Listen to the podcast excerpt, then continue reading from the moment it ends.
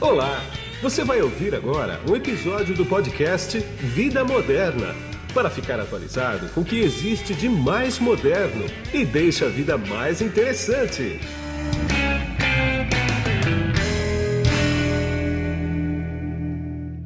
Olá, você que se conectou aqui no podcast Vida Moderna. Eu não sei se você está me vendo ou me ouvindo, porque nós estamos nas principais plataformas de podcast do mercado e também no YouTube.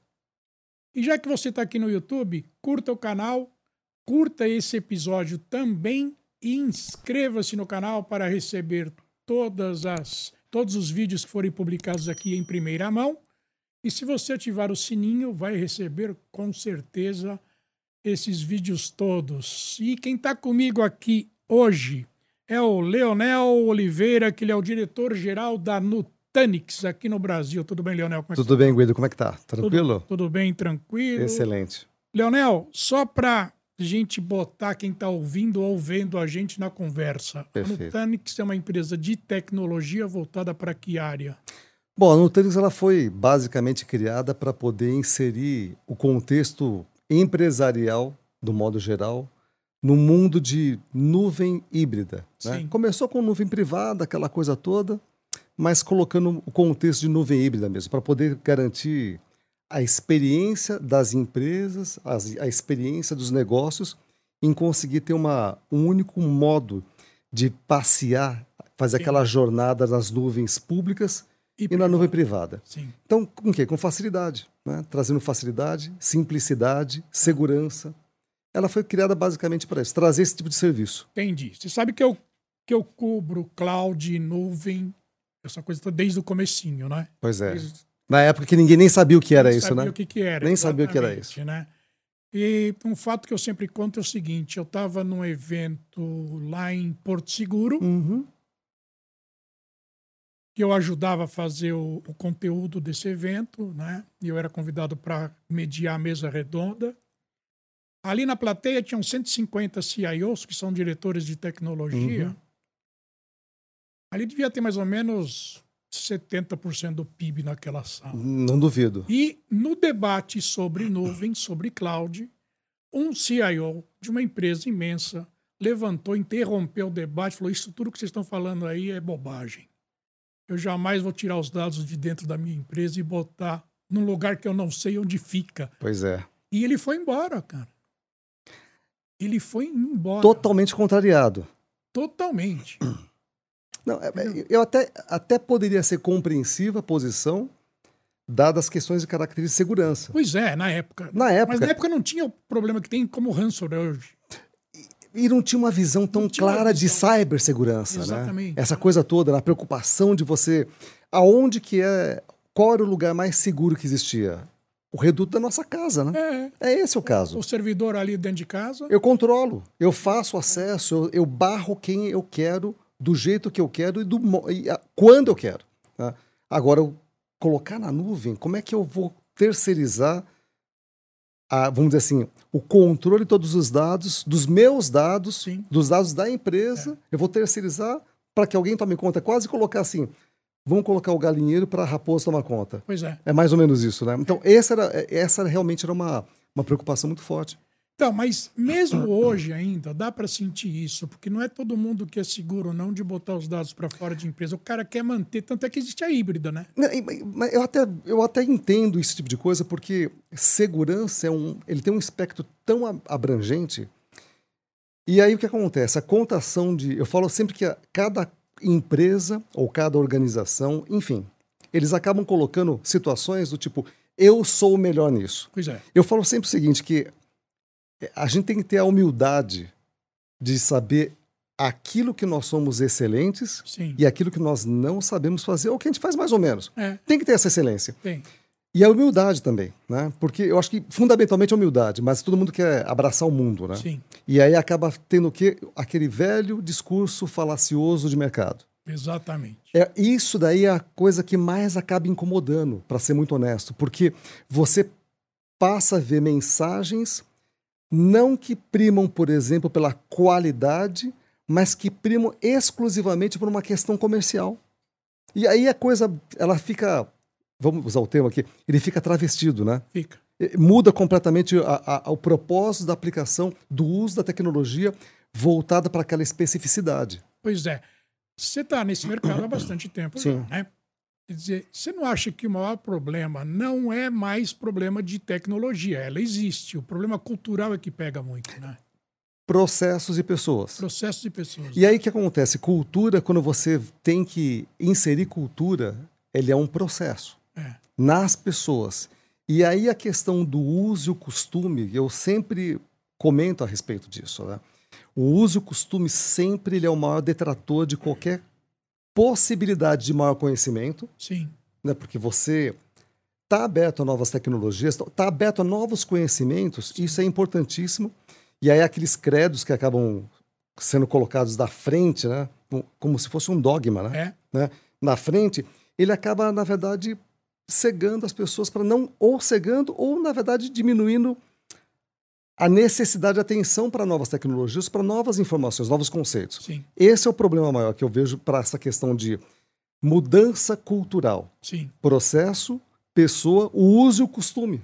Né? Eu, ah, tá funcionando, nunca É, deu problema, né? Até a hora que acontece. até a hora que acontece. E aí também tem aquela questão da, eu acho que é a arrogância Sim. de achar que se sabe demais, porque isso de novo, né? Eu falei da humildade é uma coisa que ela tem que ser presente em qualquer circunstância, Tem, né? tem, tem. As pessoas acharem, do modo geral, que é, eu sei muito aquilo que eu faço, não me interessa o resto. Sim. né? Eu, eu conversei um tempo atrás, sem mencionar nome de pessoas, naturalmente, que Sim, seria não desagradável, precisa, desele- é, deselegante, é, né? é. Mas aí eu comentando com o pessoal, falei, mas escuta, vocês não têm medo que aconteça um problema, um evento de ransomware na organização de vocês? Não, porque nós, o nosso time é um time best in class, Ah, tá. são profundos conhecedores da parte de segurança, nós conhecemos profundamente todas as ferramentas que nós temos e a possibilidade disso acontecer no mercado con- conosco é, eu diria que muito é diminuta. Eu falei, olha, se eu fosse você, comentei com ele, falei, eu, eu, eu me admiro demais porque eu nunca encontrei ninguém dessa forma Não, não existe. isso. numa empresa, né, dessa forma.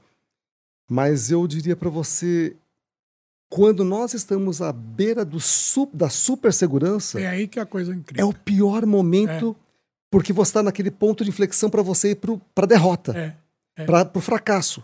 Eu falei, eu acho que você tinha que rever essa história. Se, se eu fosse você, daria uns passos atrás para poder rever a Pois é. estrutura. Dois meses depois aconteceu um evento É. com eles. Mas enfim, Imagino. é. enfim. Imagino. Agora, eu tenho ouvido falar que tem muita gente que foi para a nuvem e está voltando para dentro de casa agora. Pois é. Está acontecendo isso? Acontece isso com muita frequência por várias situações. Né? O que, que é custo?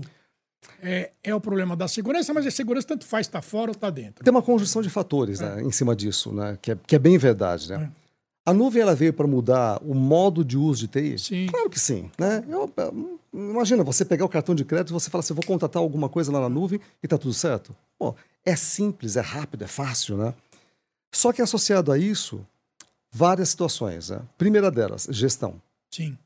Porque uma vez que você manda tudo lá para fora, como é que você gerencia aquela simplicidade, aquela facilidade de consumo daqueles recursos todos? Porque imagina o seguinte, existe uma analogia que ela é tosca, mas ela funciona, né? É quase como se fosse um traficante oferecendo uma droga para um usuário, É. né? Então o que acontece? Está muito simples, É. é baratinho, é fácil, vai consumindo aí. De repente, você fica viciado, você passa a consumir demais. E aquilo passa a ser caro para você. Exatamente. Só que além disso, vem assim, quando você passa todos aqueles dados, aquelas informações das aplicações para a nuvem, se você não tiver uma governança, se você não tiver um FinOps, ou seja, uma, uma preocupação financeira em cima disso, o custo fica extraordinariamente exorbitante. Exatamente. Além de outros elementos clássicos, né, de acesso, eventualmente, É. latência, eventualmente. Não estou dizendo que isso aí seja o grande vilão da história, mas quando você coloca isso no, no acabouço todo, do, do contexto todo que existe da parte de, de acessibilidade dos dados, de, da gestão daquilo, que não fica tão gestão assim, né? fica uma congestão, né? É. nesse caso, o pessoal começa a se deparar com a seguinte situação. Puxa vida, eu pensei que eu fosse economizar extraordinariamente, porque o grande discurso no primeiro momento era esse. Ah, era esse. Era- Eu vou eliminar as equipes de TI interna para que eu possa ir, na verdade, para a nuvem, Não. porque você acaba com todo aquele custo interno. É o custo interno, mas você passa a ter um custo externo Externo, bastante elevado, porque você passa a não ter tanto controle. Começou-se a verificar essas situações, custos mais elevados que os custos internos, a governança passou a ficar totalmente questionável, É, as questões de segurança passaram a ficar um pouco em dúvida, exatamente. e aí o pessoal falou assim: pera um pouquinho só. Acho que eu vou ter que fazer, sabe o quê? Eu vou ter que, na verdade, dar um passo atrás e rever essa história toda. É. Para saber aquilo que de fato eu deveria colocar na nuvem é aquilo que eu tenho que manter que em não casa. precisa, né?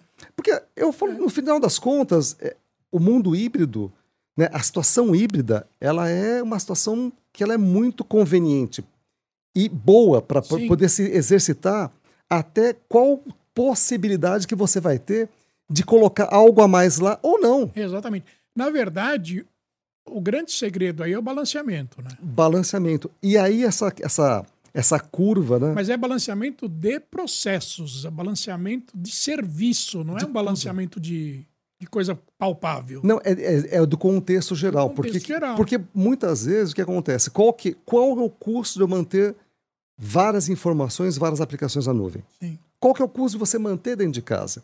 Qual que é a, qual que é a melhor situação para você poder ter uma alta disponibilidade para as organizações? Sim. Então, assim, teve realmente o repatriamento né, das É. aplicações. Ocorreu. Várias e várias empresas, até porque era sexy, né? É.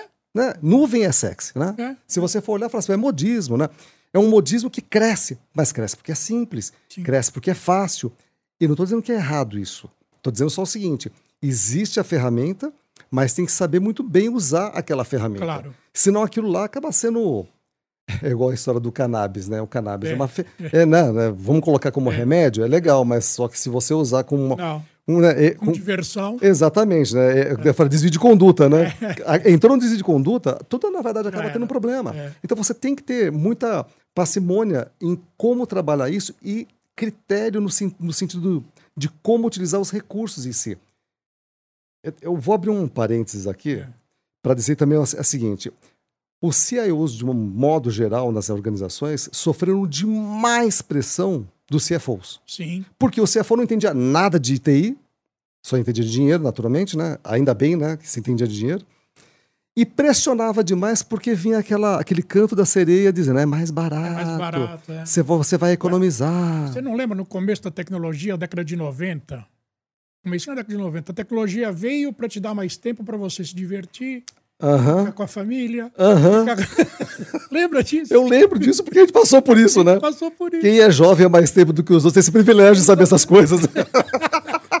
Cara, processos que eram, que eram resolvidos em 90 dias passaram para 90 minutos. Então, assim, tem umas E vem situações. cima. E vem, as pessoas ficam, na verdade, existe um, todo um retrabalho, existe toda uma situação, mas existem circunstâncias também em torno disso. Quer dizer, tem todo o balanço, aquilo que você comentou, o balanceamento das, de tudo é ao longo do tempo e é a curva da experiência que vai ajudar a gente nisso daqui também. Exatamente. Porque ao longo do tempo, o discurso que vai ser vencedor realmente é o discurso da experiência. É. Porque por mais que você fale hoje, muitas vezes no mercado, de coisas novas, né? Que quando você vem com uma tecnologia nova, uma coisa né, disruptiva, todo mundo fala, uau, isso daí é mentira, né? Cansei de ser chamado mentiroso em várias circunstâncias. Não sendo.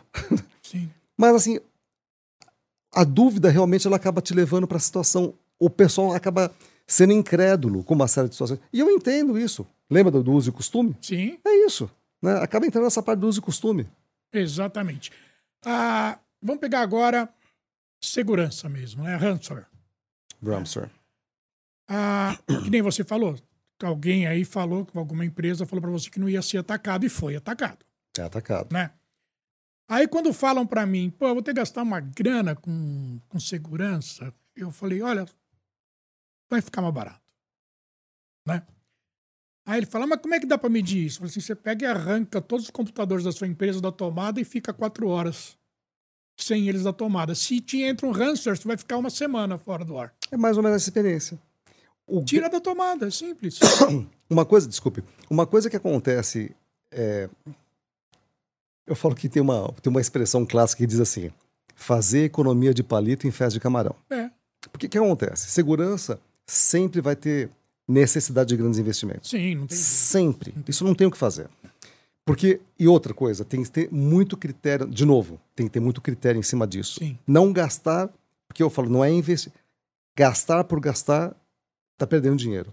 O investimento com consciência, ele acaba sendo muito mais é, relevante e te traz mais é, robustez para o ambiente. Sem dúvida. Agora, o que acontece?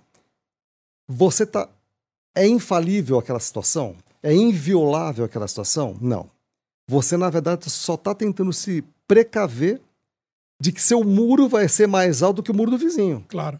Para que você não seja a próxima, a vítima mais fácil. É, você tem que criar dificuldades, né? Tem que criar dificuldade, você tem que criar uma série de barreiras para isso. E a preocupação, ela tem que ser sempre, eu diria que ser muito mais holística. Sim. né? Porque você faz. a- ninguém vem com uma fórmula mágica dizendo que sozinho consegue tudo. Isso não existe. Não existe. Não. Isso não vai existir. É, é aquela história, né? Para você estar bem, você tem que você tem que se alimentar com proteína, você tem que alimentar com, as, com os sais minerais, com as vitaminas, com o líquido, para que o teu corpo ele funcione muito bem. Só que se você só se alimentar e você não se exercitar, isso tudo vai te fadar, na verdade, ao fracasso também, porque você só vai consumir para manter, a, vamos dizer assim, o- a, a tua engenhoca em funcionamento. A mesma coisa acontece na célula, porque é um organismo. Nada mais do que. Parece que não, mas é um organismo muito bem formado. Sem dúvida. Então, se você não tiver essa preocupação de colocar vários elementos de segurança, desde entrada, processo, preocupação com vários elementos que venham a, a criar barreiras ao longo do processo, seja com aquele, e principalmente no que tange a parte de dados, né? Sim. Porque é, é, começa a falar da parte de dados, a gente começa, na verdade, para uma outra seara que Não, aí dá outro podcast. é, é um problema, mas a grande preocupação da integridade e da inviolabilidade ou a imutabilidade do dado, ele é uma coisa fundamental. É como se você pegasse, na verdade, a identidade do Guido e falasse, Guido, vamos fazer uma coisa? Eu vou mudar a sua identidade a partir de agora. Você, espera um pouquinho só. Não, a teu pass... tua vida acabou. Esquece, Esquece. é. Eu vou criar uma- um outro Guido a partir de agora. Essa é a questão. Eu tenho que garantir que a imutabilidade desse contexto todo e a inviolabilidade ela esteja presente. É, você tocou em CIO aí, que é o diretor de tecnologia, né? Você falou em CFO, que é o diretor financeiro. Financeiro. E tem o CISO também, chamado CISO, que é o diretor De de, segurança. segurança dentro da empresa. Né? Exato. Cara, na minha opinião, tanto o CIO quanto o CISO e quanto o diretor financeiro, eles não dormem mais tranquilo, principalmente no fim de semana, porque a qualquer momento você pode ter um- uma invasão na empresa e é o caos, né? É o caos, porque que acontece? Aqu- Aquela história, né? Eu estava conversando com o Ciso ontem sobre essa, essas questões de estratégias dentro da, da organização. Qual que é o maior trabalho do CISO dentro de uma organização? Além de, naturalmente, montar as estruturas de segurança, tarará, cultura. Exatamente. Que é aquilo que você acabou de aquilo falar agora. É aquilo que eu falei. Cultura. Falou que se você não conseguir arraigar uma cultura que, te- que permeie em toda a organização, que aquilo é ultra importante, não tem o que fazer. Tem que fazer. Porque, a- vamos lá, o Ramsware. Aonde que o, o pessoal fala do ataque de Ramsware? Não é ataque de Ramsware. Não, né? não é. é um evento que É aconteceu. É. Cujo ataque aconteceu não sei quando, sei lá, É. meses atrás. Né? Então, Não, a preparação do ataque, na verdade. a preparação, exatamente. É, o, o ataque ele acontece assim. Mas a preparação do ransomware, ele entrou há meses para saber como é que é o. E como que isso acontece? Ele acontece da maneira mais ingênua que pode, É. possa existir. De qualquer situação. E aí vem, de novo, o que? A cultura. Porque, de repente, alguém recebeu um arquivo que ela achou que era importante. De repente, ela recebeu um link que ela achou que era importante. De, rece- de repente, ela recebeu algum tipo de informação a mais ingênua possível e ela foi lá e fez um clique. É. Pronto. Então já Não aconteceu nada naquele momento. Mas o The Day After, Abriu ele é danoso. Ele abriu a porta para que isso acontecesse. Então, a atenção em cima disso, ela é, de novo, cultura, processo e pessoas, ele tem que estar extremamente e intimamente alinhados. Então, e aí tem uma questão fundamental que é o seguinte: o tempo de recuperação de um ataque. Quanto é. mais tempo você fica atacado, mais tempo é prejuízo, Mais porque tempo é a prejuízo. imagem da empresa sofre. financeiramente sofre, todo mundo fica estressado, quer dizer, vira de cabeça para baixo. Vira. Né? Vira. Tempo de recuperação, isso. Como é que está isso hoje em dia no mercado? O que, que acontece? A, a, parte de recuperação de dados no mercado, ela tem uma característica, assim, depende de como cada um estruturou a sua, a sua estratégia. Tá. Nós nos deparamos, assim, recorrentemente com várias organizações que dizem vou manter algumas coisas do jeito que como status quo para que porque é mais barato. Sim. Né? É o barato que sai caro né? É. que você falou da é. desliga o computador. O tempo de recuperação tem sido muito elevado. Então a, de um modo assim quando os usuários eles não conseguem ter um planejamento adequado para que aqui, lembra que eu falei da questão do dado? Sim a imutabilidade do dado ela tem que ser garantida para que ele possa, a partir do tempo ou do momento que ele identificou, aqui eu acho que não é mais é identificado que não tem o evento, eu vou fazer uma recuperação a partir daqui e vou aplicar todas as, vamos dizer, as estratégias de segurança para poder cercear qualquer tipo de problema. Se ele conseguir ter esse tipo de ferramenta, ele possivelmente vai conseguir trazer, fazer uma recuperação rápida. Sim. A grande maioria não está preparada para isso. Não. E olha só que uma coisa que é interessante. É, Isso é uma, tem pesquisa de mercado esse aí e tudo Sim, mais. é, né? não, isso é aberto. É aberto. É. Quando o pessoal fala que, tipo, 7, 8% dos entrevistados se preocupam com segurança e com investimento em segurança, eu acho que para que, eu- que eu quero descer. É. Para que eu, porque o mundo vai cair. É. Porque se só isso, na verdade, está preocupado com segurança, nesse mundo, vamos dizer assim, onde tem. Todos estão, na verdade, tra- transitando para um lado para outro para poder sequestrar, para poder, na verdade, saquear. É.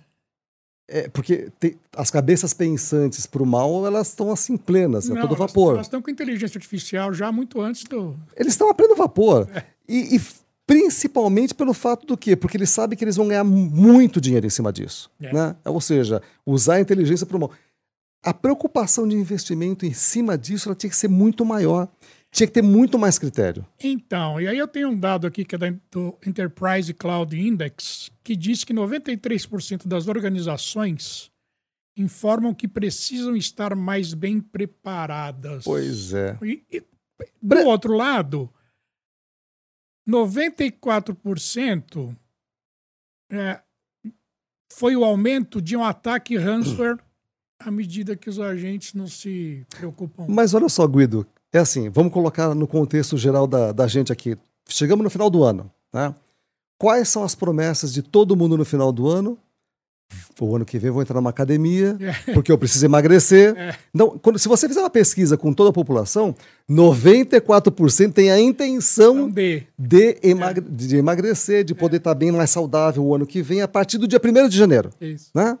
A promessa se cumpre? Não, Não se cumpre porque, na verdade, não tem persistência nisso. exatamente. Não existe um planejamento. Não, de novo, o- quando não acontece o evento, as pessoas acham que elas simplesmente banalizam, elas deixam de É. lado. Exatamente. Então, o que, o que precisa ter? A, a- a- a jornada, até propriamente a jornada interna da empresa, em termos de jornada de transformação digital, vamos colocar dessa maneira, É, né? Porque eu acho que é baby steps, né? Vamos é, colocar assim, primeiros é, passos é, aqui. É. A jornada de transformação digital ela é muito incipiente. Porque cada um está fazendo de uma forma, Sim. achando que transformação digital é simplesmente atualizar o parque que tem dentro É. de casa. E começa com um parque de hardware. É, é. Ou você não fala, não, foi para a nuvem, então a minha transformação digital aconteceu. Gente, Não. não, não, não, não é nada disso que estão fazendo. Né? Transformação digital não é um sistema. Transformação digital é um processo. É um processo. É um processo. Aquilo que a gente está falando, tudo é um processo. Então, assim, a intenção dos 94%, ela é, ela é realmente, ela existe, né? Ela é autêntica. O problema é que a ação em cima disso, ela deixa de ocorrer porque ela deixa de ocorrer por causa dos investimentos. Todo Sim. mundo acha que isso vai acarretar um alto investimento, porque isso não é meu foco de, de, de negócio. É compreensível. Mas acontece que hoje, quem consegue atuar no mercado efetivamente sem a tecnologia aliada? Não existe. consegue. Nós, no dia a dia, nós mudamos o nosso comportamento pessoal. Né? A gente acabou de conversar agora há pouco, fora do, do ar aqui, É. a respeito da leitura. Né? A leitura ela está muito digitalizada. Sim. Quando a gente passa a ter, na verdade, um outro hábito, que é ter um romantismo, a gente vai lá para o nosso livro livrão lá. de cabeceira lá tudo mais e vai ler. Isso muda, mas o que, que acontece? A transformação é uma coisa que vai acontecer ao longo do tempo. Ela tem que ter um, de novo, um processo que tem início, meio E meio É. e meio e meio e não vai ter fim. Porque a transformação ela vai só te levar para um ponto Sim. mais distante.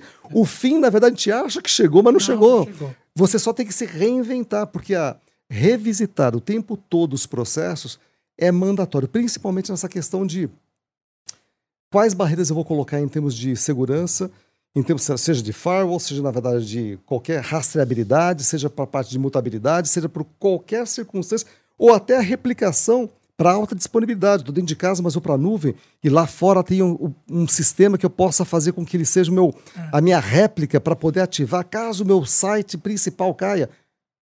Isso tudo é um processo. Vai conseguir fazer tudo mesmo, vamos dizer assim, ao mesmo tempo?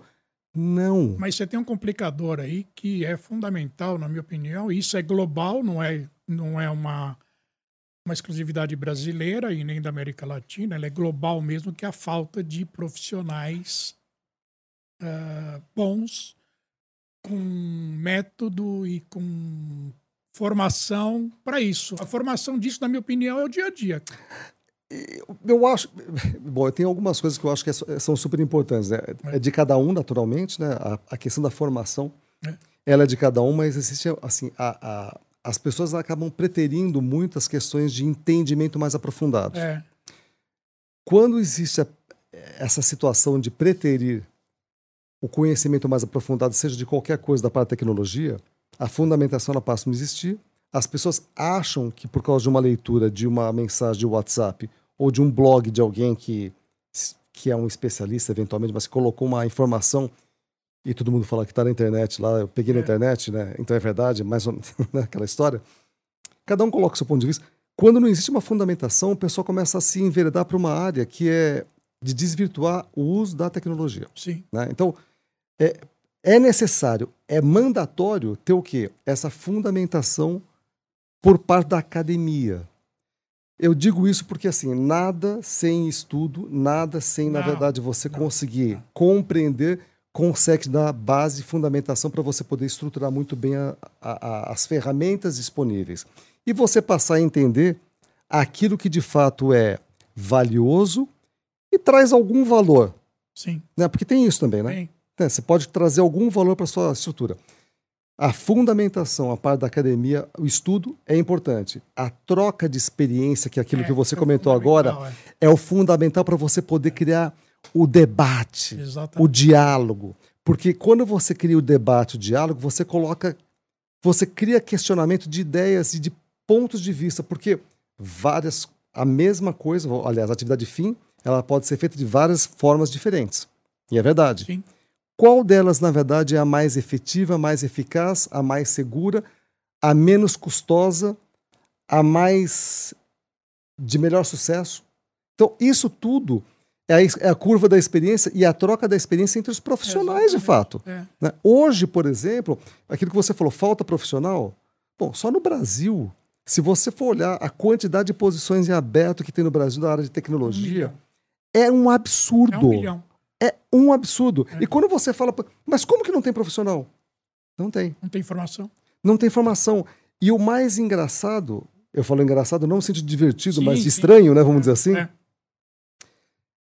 é que você vê que as instituições, algumas instituições muito sérias conseguem fazer uma fundamentação boa, Sim. outras nem tanto. Né? E elas colocam, cospem profissionais no mercado sem a preocupação de realmente criar uma graduação ou uma formação competente. Exatamente. Isso é terrível. Isso é horroroso. Porque você passa a ter. Tem algum problema você fazer na, na- uma formação na, no Instituto A, B ou C? Não tem problema nenhum. O problema é se por acaso você não questionar a sua formação, É. para que você possa comprová-la. Então, questionar e você também não evolui na tua formação, né? Não tem como. Né? Então, assim, qualquer coisa que você faça é muito bacana para 20 anos atrás, 30 anos atrás, 10 anos atrás, ou para um único ponto de vista. Quer dizer, a pessoa não consegue ter diversidade, ela não consegue ter é, é, jogo de cintura para É. poder ter- ouvir e saber julgar, né? O julgar na forma saudável, Sim, né? Saudável, exatamente. Saudável, do julgamento, falando, não, mas isso aqui, pera um pouquinho, tem alguma coisa errada nessa história. Tem os, vamos procurar o jogo Sete Erros que nós vamos encontrar, É. né? Então, isso não existe, então o pessoal aceita muito, né? E aí acaba tendo o quê? As grandes lacunas né, que existem dentro da própria da- das estruturas de implementação dessa parte toda de, de tecnologia em si. Exatamente. Agora, me diz uma coisa. Para você chegar onde você está hoje, diretor de uma multinacional, global, zona, importante e tudo mais, né? Qual é que foi a tua formação acadêmica e profissional para chegar onde você está? Pois é, olha só, Guido, tem uma coisa muito engraçada. que eu- outro dia eu estava conversando agora de manhã com um outro colega meu que é, é um executivo de sucesso também. É. E ele comentou assim: a nossa trajetória foi uma trajetória incomum, né? Eu falei, mais ou menos, eu falei. A nossa trajetória ela é uma trajetória muito parecida com todos os executivos de sucesso, da grande maioria dos executivos de sucesso. Sim. Por quê? Nós viemos do nada. É, exatamente. Nós viemos de absolutamente nada. É. Não vi como uma situação de vítima, né? Porque a gente, assim, eu vim de uma família muito pobre, né? Sim, Muito, muito pobre. Mas eu nunca me considerei, na verdade, vítima por causa disso. claro. Não. Pelo contrário, eu vi aquela oportunidade que meus pais colocavam para mim, de eles falavam assim: você tem que, Leonel, você tem que estudar o máximo que você puder. Porque a única coisa que vai conseguir fazer com que você mude de posição vai ser teu conhecimento, porque ninguém vai roubar de você. Você esquece, mas ninguém te rouba. Sim. Né? Você mesmo acaba sendo o, o teu próprio suicida nesse É, caso, né? Mas eu vim de uma formação muito, assim, toda a minha formação ela foi muito fundamentada na parte técnica. Eu comecei, imagina, eu era moleque, eu fui fazer um curso de eletricidade de manutenção, Tá. né? Senai? Senai. É. Era menino, né? E aquilo para mim, eu era assim, uma imagina eu entrar num lugar que não falava sequer um, uma palavra errada. Bobo, bobo talvez fosse a- o palavrão pior que eu tinha na minha boca, né? E aí você entra naquele mundo de diversidade toda, de gente de todos os tipos, mas que te traz uma, uma característica de agus, assim, te traz uma é, você fica muito mais aguçado em termos de observação das outras Sim. pessoas, da diferenciação. Aquilo para mim já foi um choque de cultura, mas que foi muito bacana para ver pontos de vista. Sim. E os professores, eles eram extraordinários. Aí- E aí eu falo, eu, eu coloco, na verdade, o sistema S nesse aspecto, Sim, é para Brasil, É, em todos os aspectos, ele é extraordinário. é. Ele, é- ele é extraordinário. né? E aquilo me deu uma, uma visão muito interessante, que eu fui para um colégio técnico. Sim. Também, né? Fui para o colégio técnico, aquela coisa toda, técnico eletrônica. Ainda e, e comecei a trabalhar.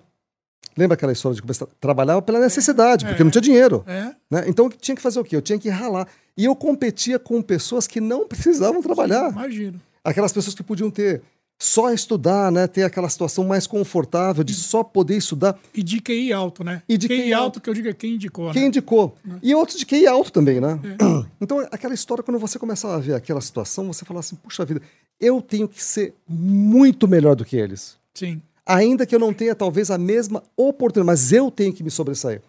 E aí eu fui fazer uma engenharia. Fui fazer uma engenharia elétrica. Fui ser engenheiro eletricista. Ah.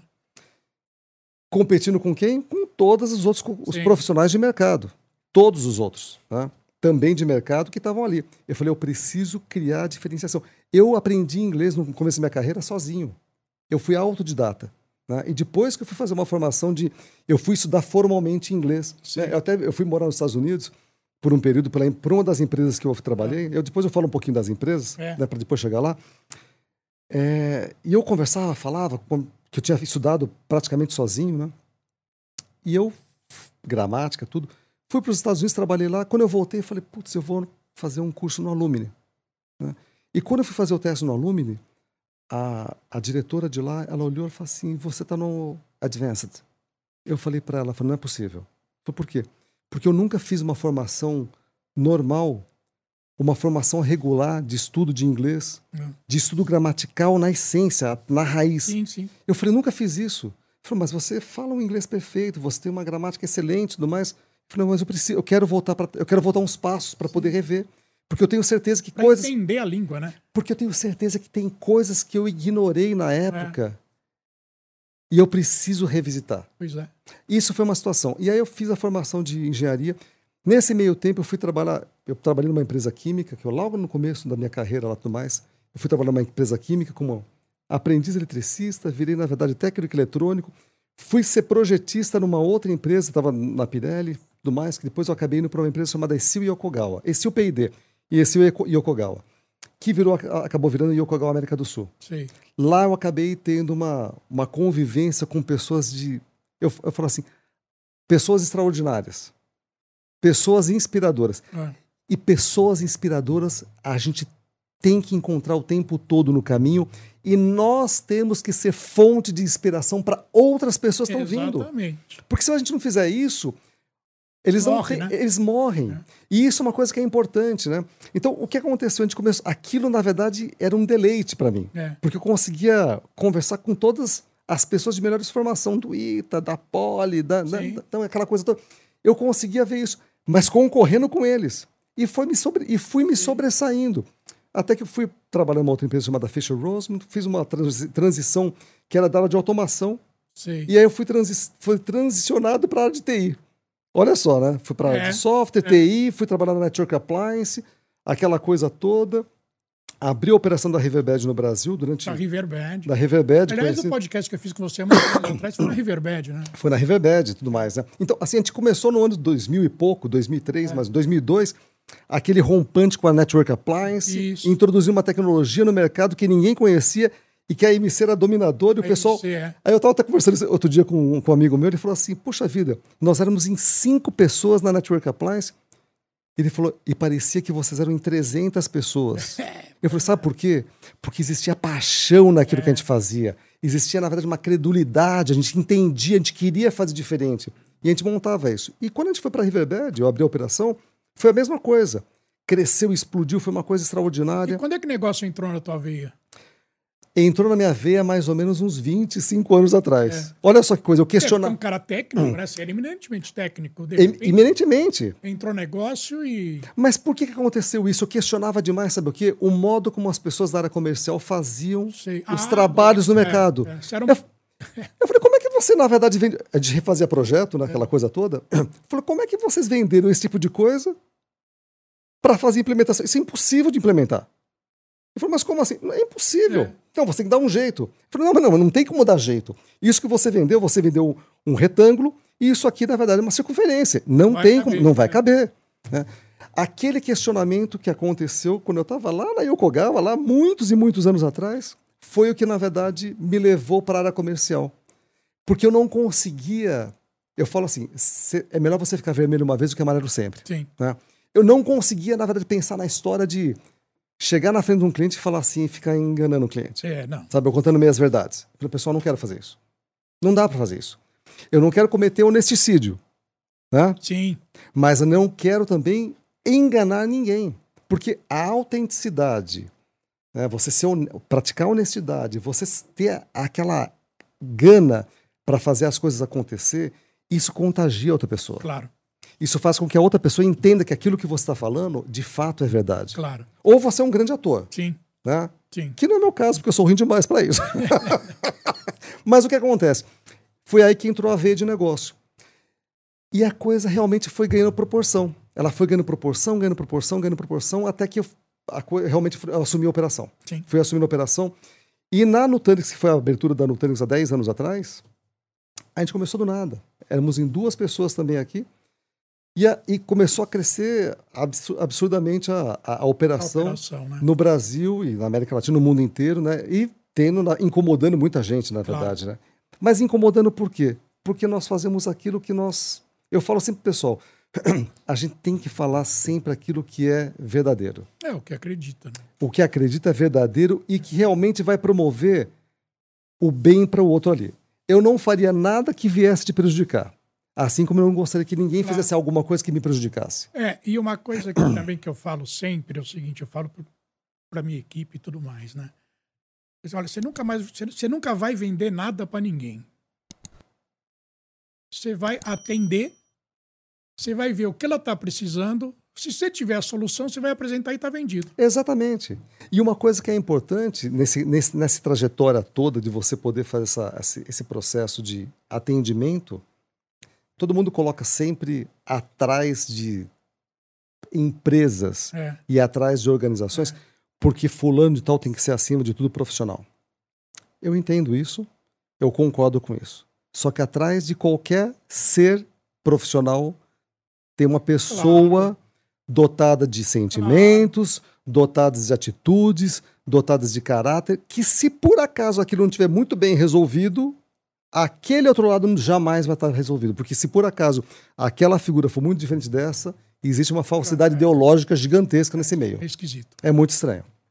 Tá bom. Eu eu podia ficar conversando com você aqui um tempão, nós vamos fazer outros podcasts aí, porque tem coisa que a gente falou aqui que passamos por cima, mas que dá para aprofundar pra caramba. Que, né? aliás, a gente até não entrou numa outra série que é de inteligência artificial. Não, eu nem quis tocar nisso. Porque se a gente entrar nessa área, a gente vai ter que fazer mais três horas de podcast aqui. Exatamente, não, não.